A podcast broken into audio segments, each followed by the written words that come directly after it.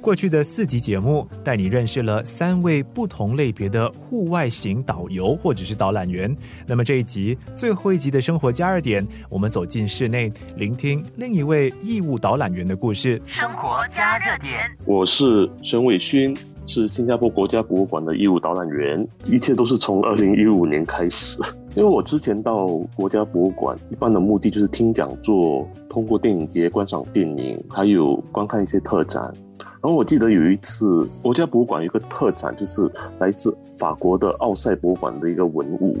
那当时其实有导览员的这个导览，我就被他的这个导览深深的吸引。他就是谈吐非常文雅，而且他很有知识。他就让展出的那些画，就感觉到好像活了起来这样子。所以我就觉得，当一名博物馆的导览员是一件相当美好的事情。所以，二零一五年新加坡庆祝独立惊喜年的时候呢，他们有一个招揽导览员的一个说明会。那那当时是在亚洲文明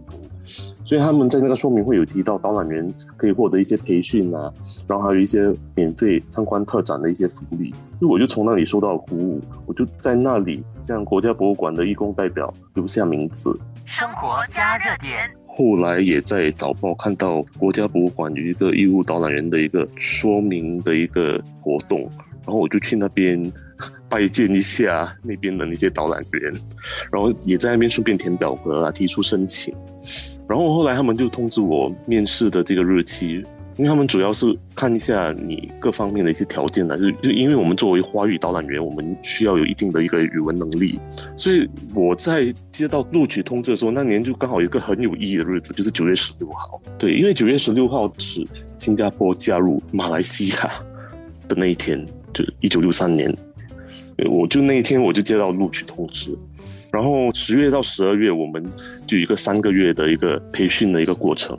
基本上就跟我们的导览员前辈，就跟他们学习，就是有讲堂课的部分，然后一个简短的一个走馆的一个部分，这样子。其实整个培训的过程就是让我们知道新加坡各个时期它的一个历史背景，来提高我们的知识。这样子的话，当访客问我们一些问题的时候，我们至少我们答得出。然后整个过程呢，我们到了一月的时候，我们就会有一个，我们必须交出我们的导览稿。写了导览稿过后呢，我们就一个模拟导览，就相对于一个导览考试这样子。生活加热点，带领访客参观博物馆之前会做好哪些准备呢？我们一般上在开始值班的那个那一天之前的，可能一个星期或者两个星期，也会去博物馆温习一下啦，就是走一下馆，因为有时候要看一下博物馆，有时候有一些小小的地方有一些小小的感动，所以我们也是需要注意。然后有时候我们会有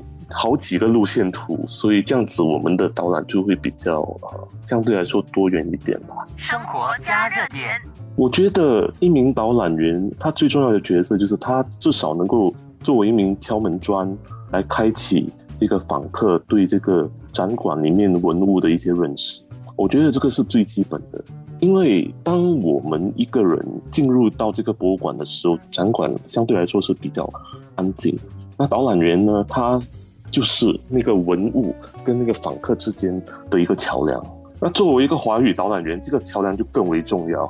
因为博物馆里面所有的说明都是用英文的。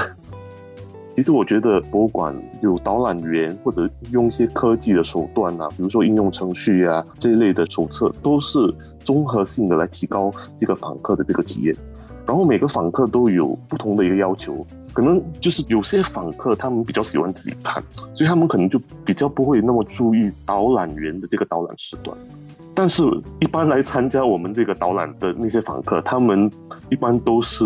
先前做足功课了，他其实就是用一句通俗的话，就是冲着我们来的。生活加热点来了不少次的这个访客，一般应该是属于新加坡本地人或者在新加坡居住的一些外国人，所以就是因为他们住在新加坡或者生长在新加坡，他们才有可能来博物馆好几次嘛。因为毕竟本地人到博物馆是免费的，所以他们来多少次都没问题。但是其实我们很多外国的访客。他们一般上只会来一次，然后他们来的时间是有限的，所以其实导览员的这个作用呢，就是能够让他们在这一个小时到一个小时半之间，能够大概的了解一下我们新加坡博物馆展出的一些展品，还有对新加坡的历史一个基本的一个认识。当然，我们导览员在做介绍的过程当中，是尽可能以大家熟悉的方式来呈现啦。就是说，一般我们时间有限，所以我们在串场跟挑选这个讲解文物的时候，我们也是要考虑它的那个关联性，然后让我们这个好像在讲故事的这个过程当中有一个衔接性，它不会说哦，这个是跟另外一个完全没有关系。伟讯分享，要维持当国家博物馆的义务导览员的兴趣，不光只靠喜欢分享故事的热忱，更重要的就是要记得以自己身为新加坡人的身份为荣。毕竟博物馆里头的一切都与新加坡的历史和进程息息相关。我觉得作为一名导览员，就是你必须能够喜欢分享这些知识。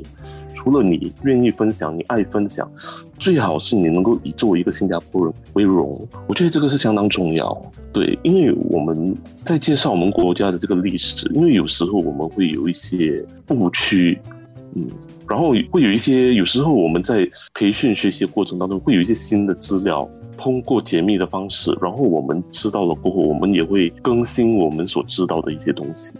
比如说，之前我们知道说我们新加坡是被迫离开马来西亚嘛，对吗？但是后来也是有一些文献在国家档案的一些解密的一些情况，我们有发现到，他这个离开马来西亚，他还是有一个协商的一个过程，它不是突然间发生的一件事情。